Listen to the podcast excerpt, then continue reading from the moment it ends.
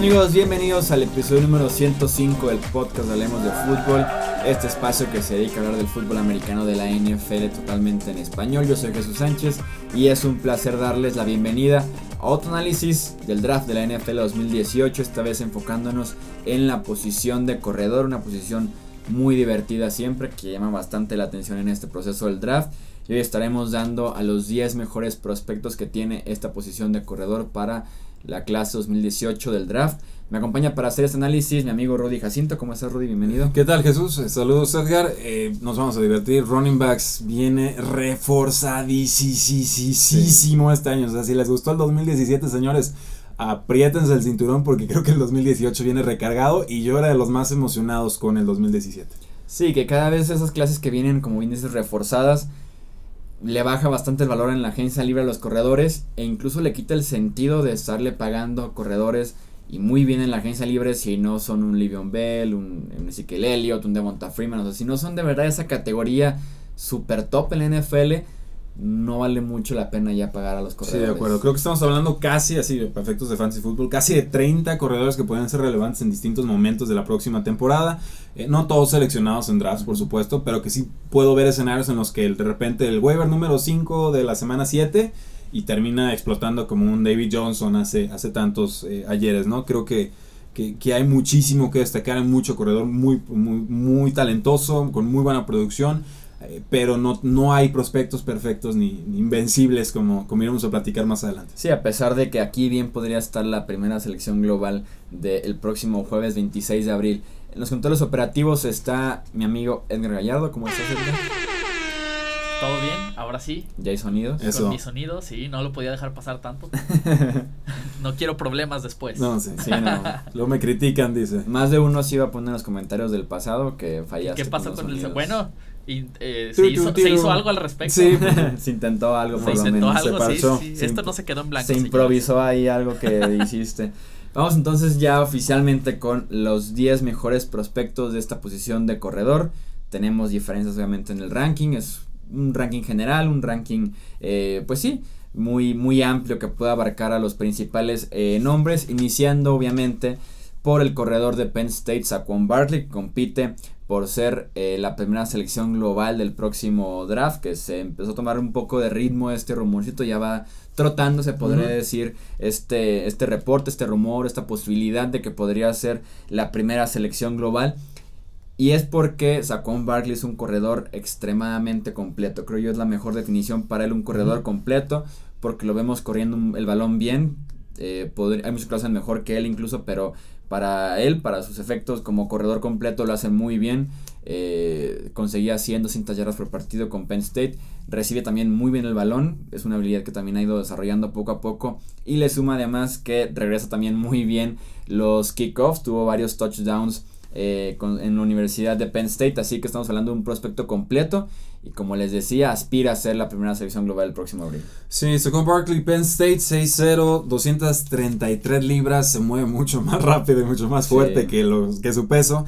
Eh, imponente físico, gran receptor, creativo en el campo abierto, una aceleración espectacular, lo vimos en el Scouting Combine. Ideal para ofensivas spread, me encantaría verlo, por ejemplo, que llegara a los Indianapolis Colts, creo que ahí podría ser muy buena eh, mancuerna, muy flexible en todos sus cortes, o sea, es muy difícil tratar de, acorralarlo. Suele tener acarreos grandes o importantes al inicio de los partidos y, eh, por lo menos eh, una analista que respeto mucho más, Wallman dice que es porque cree que los defensas no esperan que se mueva de esa forma un jugador de ese tamaño defectos, eh, no siempre tiene la mejor visión, eh, a veces eh, busca la jugada grande en vez de conformarse con lo que le ofrece la jugada, o sea, en vez de tomar tus 3, 4 yardas, la rebota y empieza con menos 2, menos 3, es un problema más propio de la juventud, pero en muchos casos se cura, no siempre.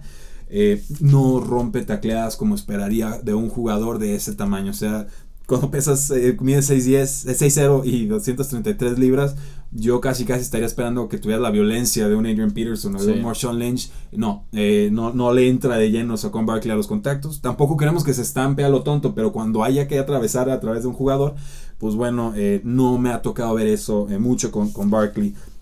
Creo que tiene el techo más alto de producción, o sea, sí creo que puede fácilmente ser el, jugador más productivo de, este draft. No estamos revelándole absolutamente nada, o sea, es el, nombre más mediático en este draft en cuanto a esta posición. Pero eh, entiéndase que no es un prospecto perfecto y que los que dicen, no, es que Saquon Barkley es mil veces mejor que todos los demás, ah, ah, yo no estoy de acuerdo. Sí, no, he escuchado también muchas veces que dicen que es mejor que Adrian Pearson saliendo de Oklahoma. Tampoco creo que yo, que tampoco creo que sea el caso. Es más versátil. Sí, es más versátil, pero sí corriendo el balón como tal, Adrian Peterson estaba en un, es que busquen, busquen a Adrian Peterson en los videos colegiales, es que es muy fácil decirse. Se parece a Adrian Peterson. No, no, no se parece a Adrian Peterson. Sí, en el caso de Barkley estoy de acuerdo contigo, su mayor debilidad es su visión. Muchas veces quiere pegar el cuadrangular porque sabe que puede pegar ese cuadrangular y si le está dando el equipo contrario un sencillo, un doble, tómalo y no. En lugar de ir por el centro, corriendo entre los tackles, quiere extender la jugada hacia la lateral. Es muy común verlo corriendo siempre de lado, de lado, de lado. Y termina hasta perdiendo yardas o consiguiendo ser una yarda cuando pudo haber conseguido 9-10 corriendo por el centro. Así que deben de quitarle como esa ansiedad de siempre pegar el cuadrangular. Eh, también creo que tiene que trabajar en su bloqueo para que se pueda quedar durante todo el partido en el terreno de juego, que creo que no es su fortaleza también eh, en este aspecto del bloqueo. Pero sí, como les decía, quedó completísimo, líder de la nación con 1.9 yardas por ruta, quinto en porcentaje de acarreos largos, consiguió 4 yardas después del contacto en promedio. Que sí me gustaría que castigara un poco más al defensivo. Muchas veces que rebotaron después del primer contacto, pero sí me gustaría verlo castigando. Eh, que imponga ese físico que tiene, que sí es alguien eh, sobrenatural, no es normal que, que, alguien corra así de rápido y que pegue cuadrangulares cada 10-15 acarreos pesando eso con esa altura. Debe ser top 5 en el draft, creo que lo más que podría caer es en la sexta posición con los Colts, creo que de ahí no se debe de mover. Está la posibilidad muy fuerte de Cleveland, está la de número uno global.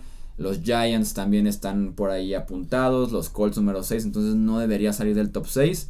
Y a mí me gusta mucho la comparación de Edgar James en su momento ah, cuando corría con los Colts también medio versátil, equipos especiales, recibía muy bien la bola, pero te daba también 150 yardas eh, por tierra sin ningún problema cada domingo. Yo creo que puede quedar hasta la posición número 7 con los Tampa Bay Buccaneers, de ahí creo que definitivamente no, ¿por qué? Porque los Jets tienen una necesidad de mariscal de campo, según nos han indicado ellos, porque los gigantes también la pueden tener, o sea, si se da este movimiento de coreba, coreba, coreba, que en la cima del, draft, que creo que es eh, muy posible, entonces todas las demás posiciones se van a ver desplazadas. Entonces lo que sería un top 5 en cualquier otro año, pues podría ya estar viéndose ese quinto jugador en la, por ahí del 8. Sí, tener un impacto seguramente inmediato donde llegues a con Barkley ese tipo de jugador.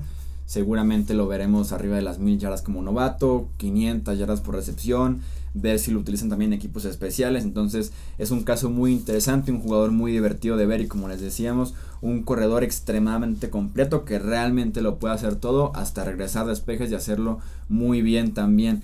En la segunda posición de este ranking tenemos a Darius Guys, el corredor de la Universidad de LSU, que también tiene una muy buena combinación de tamaño, velocidad y sobre todo balance. Creo que se restablece rápido después de hacer un corte agresivo evita defensivo sin bloquear la línea de golpeo, que a mí me gusta mucho ver que un corredor cree por su cuenta yardas, que se le vinieron dos, tres defensivos detrás de la línea de golpeo, que consiga la manera de buscar dos, tres yardas y con eso tienes eh, para tener una buena calificación, por lo menos eh, de mi parte. Y me gusta también mucho que un corredor sea un buen cerrador. Eh, me gusta cuando van tomando poco a poco ritmo durante el partido y en el cuarto cuarto están ya partiendo de ofensivas sin problemas eh, sellando los triunfos como lo hacía Marshall Lynch, por ejemplo, que como que se iba calentando y para el cuarto cuarto ya era imparable. Creo que Darius Guys es ese tipo de corredor que lo metes a cerrar el partido y lo va a hacer sin ningún problema. Sí, jugador de 5'10, 224 libras, inteligente, es físico, es versátil. Creo que la comparación de Marshall Lynch es muy acertada. También por ahí Frank Gore pudiera ser una buena eh, comparación. Lucha por todas las yardas, muy balanceado, rebota cuando lo tratan de taclear, esquiva bien a jugadores que están en el suelo, es decir, cuando tiene que levantar los pies como haciendo pistones, logra, eh, dicen, eh, evitar toda la basura y seguir avanzando. Buenas fintas, sobre todo de cabeza, suficiente velocidad para doblar las esquinas, es decir, ganarle a los defensas eh, por velocidad en, las bandas. En campo abierto se va a usar a sus bloqueadores. Un fumble cada 255 toques, este es un, porcentaje fantástico. suficiente talento como receptor, no creo que sea un super receptor abierto, pero sobradamente te cumple en ese rol, se ajusta con el cuerpo hacia los pases, muy valioso, también llega a atrapar pases largos, o sea, no todos son pases pantallita o, al flat. Eh, bueno en protección de pase, bueno bloqueando en campo abierto, sobre todo con estos que le llaman los, los cut blocks. Buena aceleración, no me parece excelente, o sea, es, es, talentoso, es inteligente, no me parece un super atleta.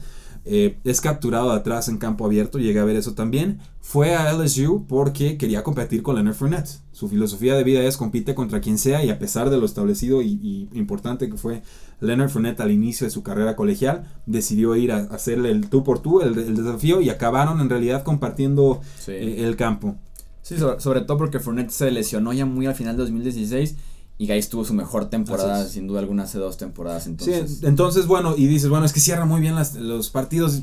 Pues si nos basamos en los 2017, seguramente sí. En el 2016 no me bastaría tanto porque seguro sí llegó más descansado. Por esto de que había rotación en la posición. Sí, la última temporada incluso tuvo muchas lesiones, así que creo que su mejor temporada sí fue hace dos años y no eh, el año anterior.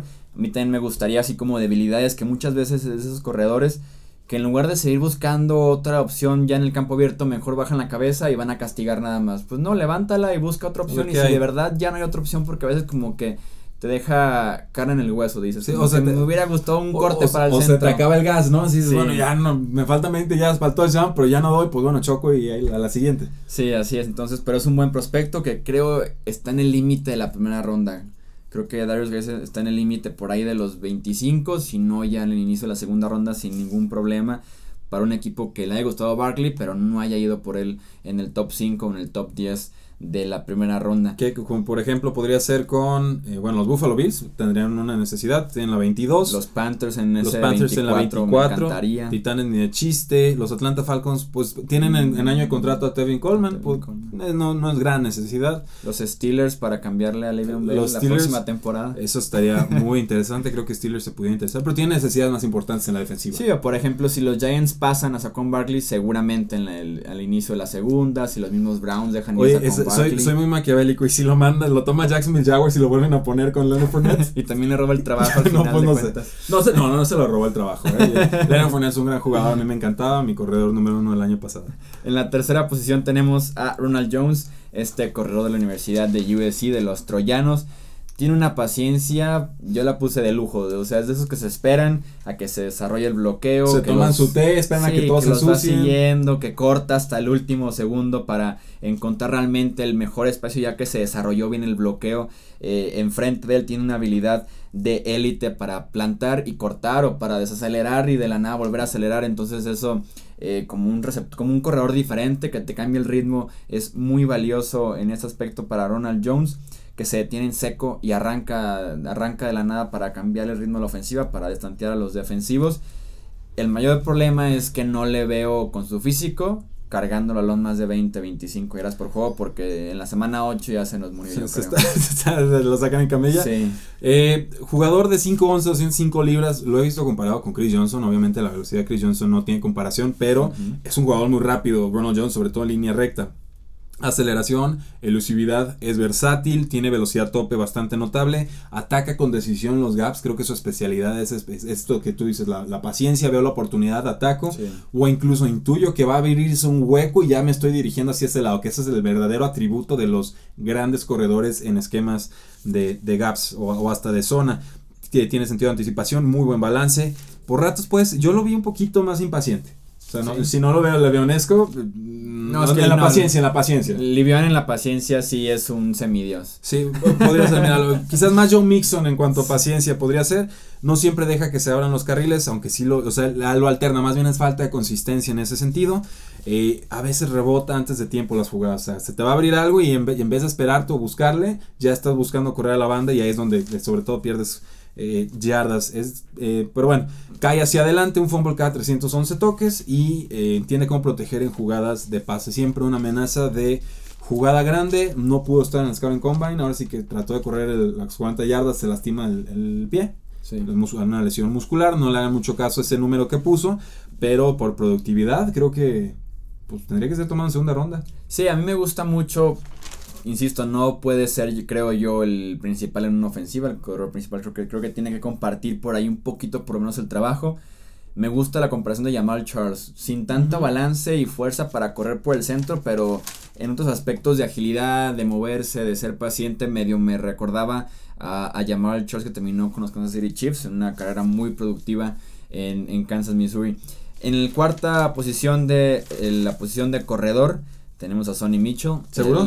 sí. Ah, está bien, está bien, está bien. Ahí te va, yo puedo defender a Sonny Mitchell. No, no, a mí me encanta. Puedes me... defender, defender a Nick Chubb. No, no, a mí me encanta Sonny Mitchell. Sí, o ¿también? sea, eh, vamos a ver, nomás para estar claros antes de seguir con la lista. El top 9, cualquiera de ellos se puede convertir en superestrella y no Sí. pestañeó dos veces. O sea, en realidad es un, es un top 9 absurdamente ridículo. El top 9 de este año pudo haber sido el top 2 de hace dos Sí. o de tres. En realidad, así de fuerte está la camada. Lo único que cambia, pues obviamente, es qué tanto valoras una cualidad sobre otra. O sea, te gusta que atrapen pases, que corra, que bloquee, etcétera. Pero, o sea, por eso acomódenlos como quieran. No, no, no hay ningún problema. Sí, y en el caso de Mitchell y Chubb es complicado.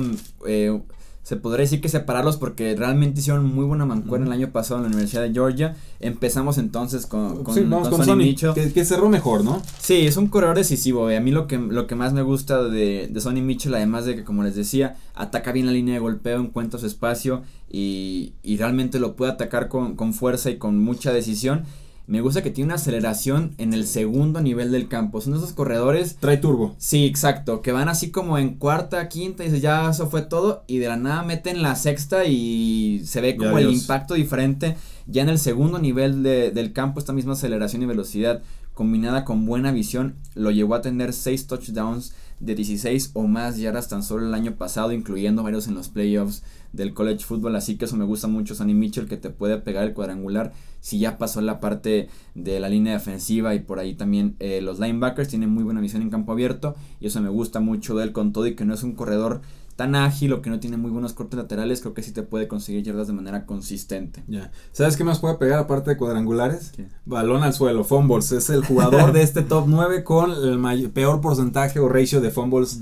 Y tiene un fumble cada 59.6 acarreos. Cada, cada 60 acarreos, un fumble. Ese es un, un porcentaje bastante preocupante. Y no sé si tiene que ver el- este aspecto de las manos porque también tuvo recepciones que le dicen doble, que- doble recepción, Sí, sí, o sea que la cachó dos veces, primero la detenía y después la cachaba, puede que venga por ahí en las Pu- manos. Puede ¿eh? ser un jugador de 5'11, 214 libras, un running back de 3 downs, sobre todo en terceras oportunidades, creo que es mejor en, en terceras que, Sí. que en primeras y segundas, que no está exento de talento en ellas. Compañero de Nick Chubb, decíamos que quizás el mejor bloqueador de, de la posición, o sea, de running backs, creo que es muy seguro, cualquier mariscal de campo estaría encantado de tenerlo protegiéndole las espaldas, balanceado, pies ligeros, más aceleración que, que Nick Chubb, definitivamente, y creo que un poco más de aceleración incluso que Saquon Barkley. Por lo menos así se me, se me aparenta en la, en la cinta de juego. Es paciente para detectar huecos y eh, tiene ciertas cualidades como de estilo Alvin Camara. Eh, Algo, algo. Me, me da el aire, pero... He visto más la comparación de Alvin Kamara con Ronald Jones, pero Ah, creo que me gusta más con sí, Sonny Mitchell. Esa no la veo para nada, ¿eh? La de... Sí, mucha gente como que nos quedó el molde de que, ah, un receptor de un corredor ágil que recibe la bola, Alvin Kamara. sí, sí, sí. Y no, sí se parece como que poquito más Sonny Mitchell en lugar de Yo, Ronald yo Jones. creo que sí. Pero bueno, hablemos de Nick Chubb, por favor, a ver. Por último, me gustaría comparar nada Ah, échale, más a, a Sonny Mitchell con Ocean Moreno. Se me hizo a mí, pero Ok, muy parecido y hasta la misma universidad. ¿Lloran igual? No, ¿No creo. Moreno tenía No, le salía lágrimas? como una cubeta por lágrima. Fantástico, qué imágenes aquí. Defiende entonces a Nick Chubb, nuestro quinto Ne- corredor. necesita defensa, Bueno, que es tu primer corredor, ¿verdad? No, bueno, no tengo definido el ranking, o sea, lo- pero sí lo tengo en un top 3. O sea, Nick Chubb creo Está que... en orden alfabético, por No, eso Chubb sí, C, sí, pues, sí, va sí, exacto. Antes que Barkley, correcto. Eh, Eso es todo. Eh, no, no, no. eh, Nick Chubb, digo, su primer año, búsquenlo. Saquon Barkley se creo que se quedaba corto. Sí, muy bueno corriendo. Y no lo Corriendo digo, nada más. No, sí, sí, no, no digo que es el más versátil de todos, pero un atleta formidable. 5'11, 227 libras. Como freshman reemplazó al suspendido Todd Gurley. Tuvo 1547 yardas en 8 juegos. Repito el dato, 1547 yardas en 8 juegos. O sea, no había comparación. El mismo Leonard Fournette dijo que Chubb era mejor que él y yo hubiera estado bastante de acuerdo. 13 juegos consecutivos con más de 100 yardas empatando el récord de Herschel Walker y entonces se rompe toda la rodilla. M- M- MCL, LCL, PCL, o sea, todo menos el ligamento cruzado anterior se lo, se lo devastó del lado izquierdo y pues ahí obviamente un proceso de Y que rehabilitación. incluso amenazó con terminar su carrera. Sí. O sea, cuando regresó de la, de la lesión de la rodilla, sí era como de que, ¿Qué oye, onda? regresó Nick Chubb. O sea, la gente emocionada porque se esperaba que no lo hiciera en un año o no al 100%. Sí, pero ese, es en ese en esa temporada regresó, le dieron como 30 carreos, los jugó bien. Y después jugó otros dos y los jugó muy mal. ¿Por qué? Pues porque el cuerpo no se le alcanzó a recuperar. No sé qué estaban pensando los entrenadores en ese, en ese momento. Mira, sus números en el 2013, en las 40 yardas las corrió en 4.47. En el 20 yard shuttle, o sea, el de agilidad, 4.10 fenomenal. En el salto vertical, 40 pulgadas. O sea. Esto antes de la lesión. Esto antes de la lesión. esa es el, la referencia. Exacto. Entonces, en la preparatoria levantaba, hacía squats de 700 libras, bench press, press de pecho de 365. Un jugador de preparatoria.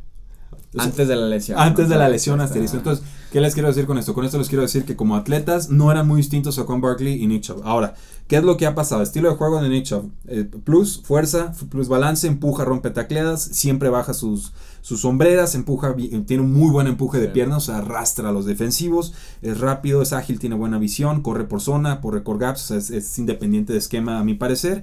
Cortes laterales, giros, fintas violentas, muy flexible de carreras, puede doblar la esquina, es fuerte pero no busca contactos a lo tonto, muy maduro en su toma de decisiones. Saquon Barkley podría tomarle algunas notas ahí. Manos confiables, aunque Sonny Mitchell efectivamente usurpó ese rol. Decente en protección de pase, aunque hay margen de mejora. Eh, creo que diagnostica bien las jugadas, pero no siempre bloquea como se esperaría. A la baja, bueno, su historial de lesiones y su percepción de que ya no es un atleta eh, top. Yo creo que más allá de la prueba de las 40 yardas, en las que sí le ganan otros eh, corredores, sus pruebas de agilidad son igual de buenas que las de casi cualquier otro corredor. Y yo por eso no le doy tanto crédito a esta percepción. Yo estoy de acuerdo en el sentido de que no ha sido el mismo desde la lesión. O sea, sí ha estado cerca de regresar, pero no está al 100% o como lo vimos en ese, estado físico hace tres temporadas.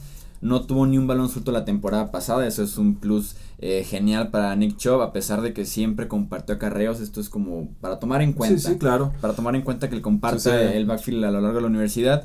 Tuvo nada más 13 recepciones en las últimas tres temporadas. Está un medio limitado a, a, correr nada más el balón, pero sí comparto que tienen muy buen balance.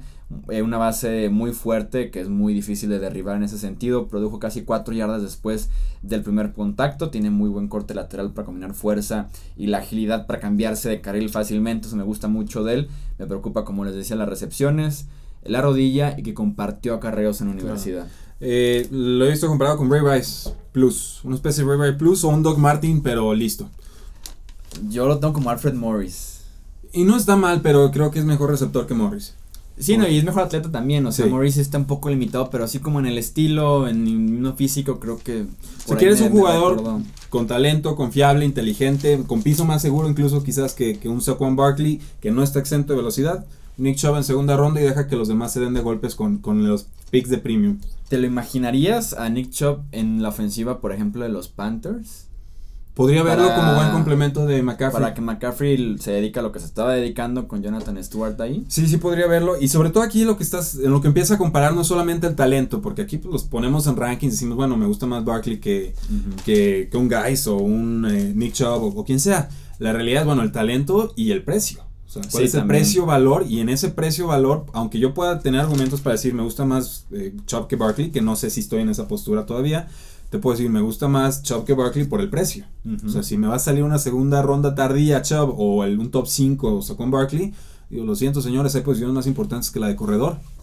Sí, ahí el, no es el talento, es el valor. Así es. el valor de, de ese pick. Entonces ahí está el top 5 en la posición de corredores. Vamos rápidamente del 6 al 10. Sexta posición está Rashad Penny, el corredor de San Diego State, que terminó quinto en la votación del Heisman la temporada pasada con producción de más de 2.000 yardas eh, por tierra. Creo que hace todo bien, nada excelente. Es este, este caso, tiene 7 touchdowns también regresando patadas en equipos especiales, lo cual le suma muchísimo eh, en ese sentido en el valor que puede ofrecerle un equipo.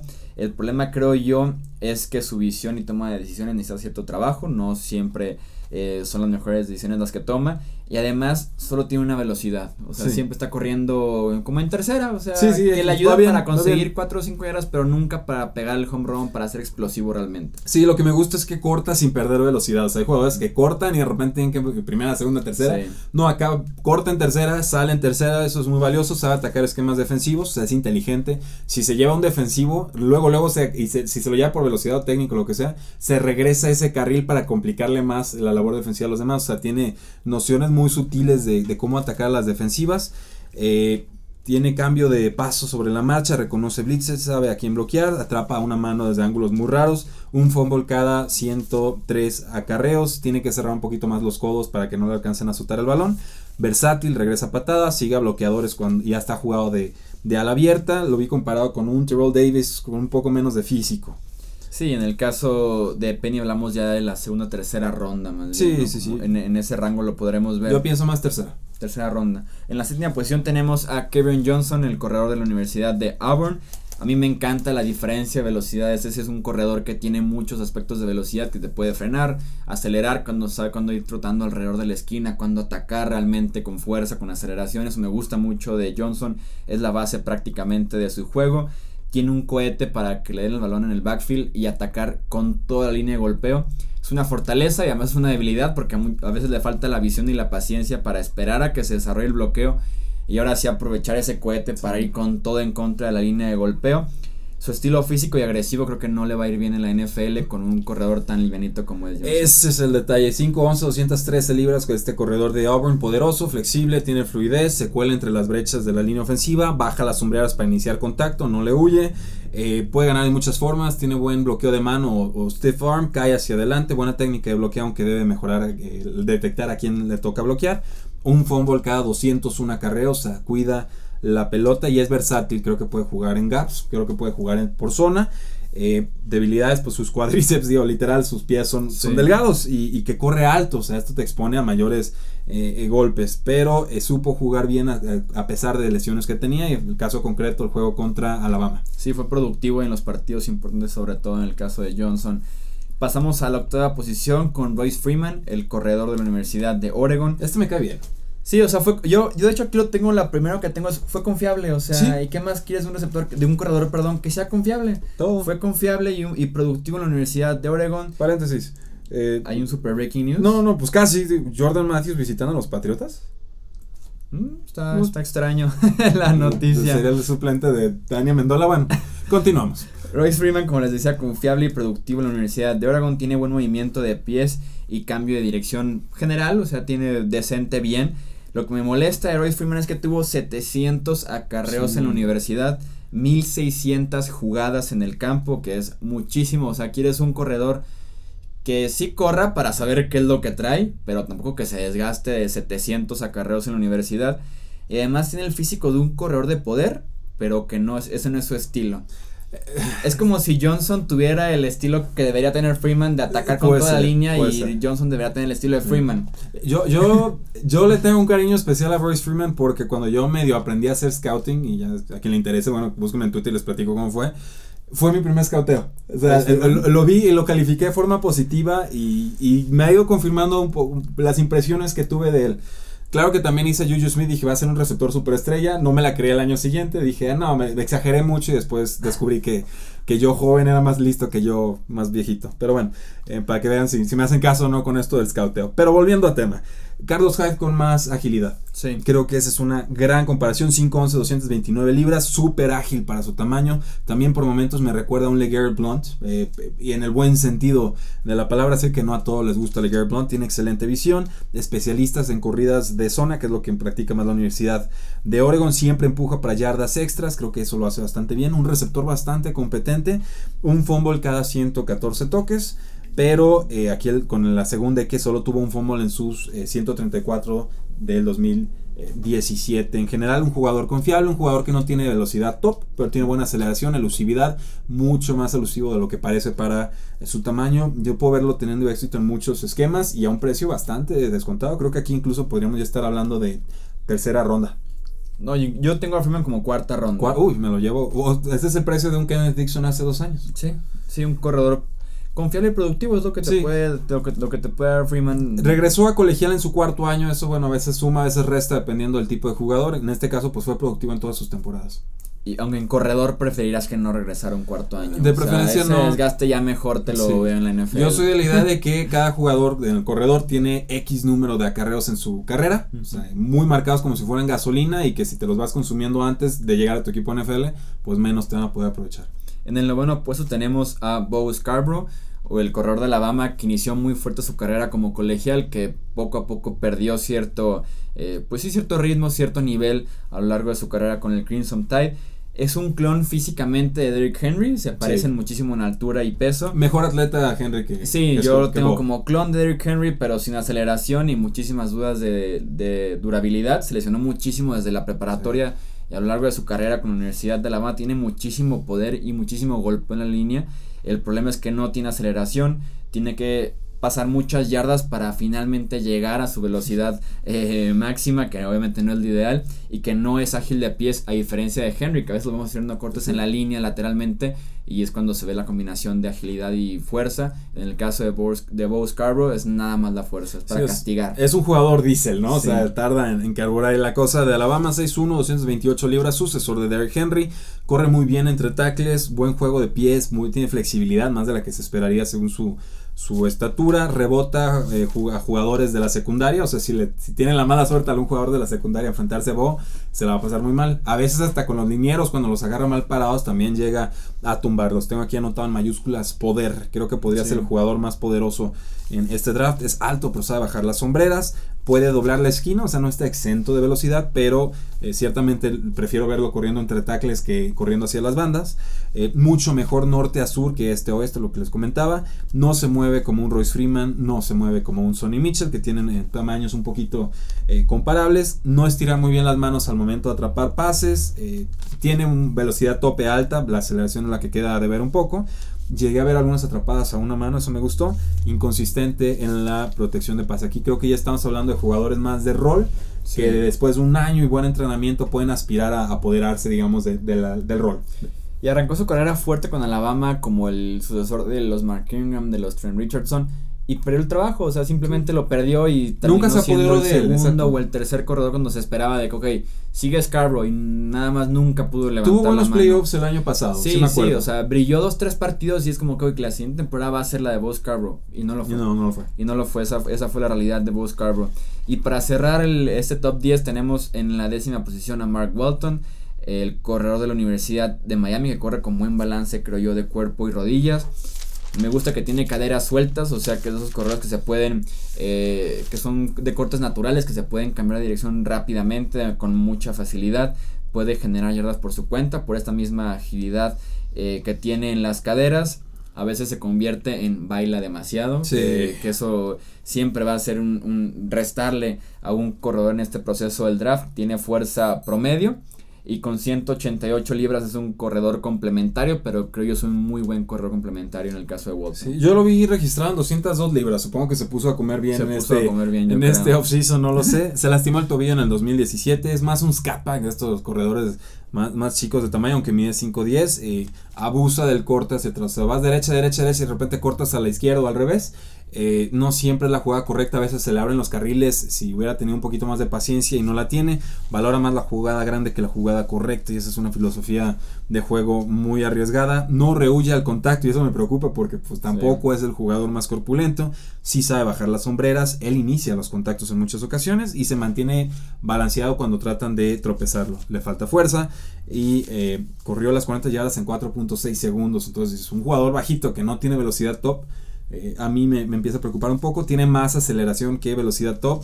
Y eh, un fumble cada 93 acarreos, aunque en sus últimos 316 no tuvo ni un fumble. Entonces mejoró en ese sentido. Bueno en protección de pases. Creo que es un jugador de rol. Yo no lo tengo en el no lo contemplo en un top 10. No había escuchado el nombre hasta que nos lo planteamos hablar de él aquí. Tengo otros por ahí, pero lo he visto eh, comparado a un Brandon Oliver, por ejemplo, una especie de Jacquees Rogers, que son Jugadores eh, completamente complementarios, más bajitos, que cuando les toca encargarse del rol, del, tener cierto número de partidos como corredores titulares, te pueden cumplir, pero en realidad siempre estás buscando cómo mejorar esa posición. A mí me recuerda mucho a James White, y de hecho ahorita que lo mencionabas, como que me iba pensando en, la cabeza. Está hablando de James White. Está hablando de James White. O sea, el físico, el que no le rehuye al contacto y que no tiene mucha fuerza a pesar de que no. Aunque es voluntarioso. sí, sí, sí. Que cortes el centro. O sea, sí, puede ser prácticamente a James White, creo. y, James el rango en cuarta, ronda. Sí. sí, debe ser cuarta, quinta ronda debe ser rango, sobre todo en una ofensiva que lo sepa utilizar. o sea, que, que tenga un rol para un jugador así, en un precio barato, cuarta, quinta ronda para un jugador de 10 recepciones, de 8 recepciones y 5 acarreos. Me Sí. parece un buen precio para Mark Hay dos jugadores que a mí me gustan más, eh, bueno, varios más que, que Mark Walton, pero los voy a mencionar así muy rápidamente. Dale. El primero sería Justin Jackson de la Universidad de Northwestern, un jugador de 6 pies, 199 libras, agresivo, sabe dañar al rival. A él me, sí me recuerda, digamos, más a, a Jamal Charles con menos velocidad eh, top. Cortes agresivos, tiene algunos problemas de concentración, un fumble cada 181 acarreos, pero fue el onceavo corredor con más yardas y el sexto con más acarreos en la historia de la NCAA. Ojo con Justin Jackson de Northwestern, creo que puede sorprender. Y el caso de Chris Warren, tercero de la Universidad de Texas, 6'2", 247 libras. Un caso bi- bien complicado este, Chuy. No sabemos si es corredor, si es fullback, si lo van a usar de ala cerrada, pero es grande, es fuerte, es pesado y es ágil. Eh, corrió las 40 yardas en 4.69, eso es muy malo, pero en su Pro Day lo corrió en 4 eh, 4.54, o sea, no- algo raro pasó ahí, no, no, me, no me cuadra.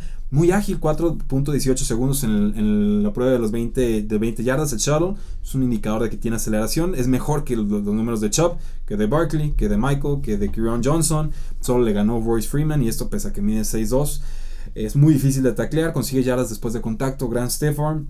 Tiene que mejorar mucho sus movimientos laterales, buen bloqueador, un fumble cien- cada 114 toques. Es un proyecto, es un jugador a desarrollar, pero le veo cualidades de corredor y en realidad no le dieron esa oportunidad en su universidad. Chris Warner, tercero en la Universidad de Texas. No sé de qué lo van a usar, pero creo Sí. que lo van a usar. Al contrario, a veces es bueno no tener en la posición a alguien. Eh, eh, ¿Sabes a quién me recordaste? A Shoelace. así, No. Arma ofensiva, ¿cómo se llama? ¿Te acuerdas? Shoelace era. El, el jugador de Jacksonville que era quarterback se convirtió a, a corredor, pero se me está escapando. Ahorita lo buscamos. Uh, lo tengo. Sí, que era el quarterback de la Universidad de Michigan y Sí. que después se convirtió en receptor, eh, corredor de Sí. Jacksonville. De, Que- de Nan de- Robinson. de Nan Robinson, este, de que tuvo como tres juegos buenos y, y se rompió. Sí, no, y aunque. a ver, y lo que mencionas que era como difícil proyectarlo, creo yo que cualquier prospecto de la Universidad de Texas de los próximos 4 o 5 años es difícil proyectarlos. O sea, ya viene siendo desde hace 3 4 temporadas y sigue siendo complicado, creo yo. Es un programa que ahorita está como en un punto rarísimo y me- y Turbulento. me, me da, me da pesar porque era un muy buen programa antes de la Universidad de Texas que regrese Vince Young a hacer los grandes otra vez. No, casi nada. Entre muchísimas gracias por estar en nosotros operativos. Muchísimas gracias, Jesús. Muchísimas gracias, Rudy. Rudy, muchísimas gracias. A ustedes, síganos en el podcast, 5 estrellas, reseña, compártanos con sus amistades, síganos en redes, todo, todo lo que ya saben. Ya saben que también se pueden suscribir en YouTube, si nada más son de la versión audio. También en YouTube hay contenido diferente, en redes sociales. Síganos en las plataformas que tenemos. Así que muchísimas gracias por estar al pendiente. Seguimos con esta preparación de cara al draft 2018 de la NFL. Yo soy Jesús Sánchez. Nos escuchamos en el próximo episodio. Hasta luego.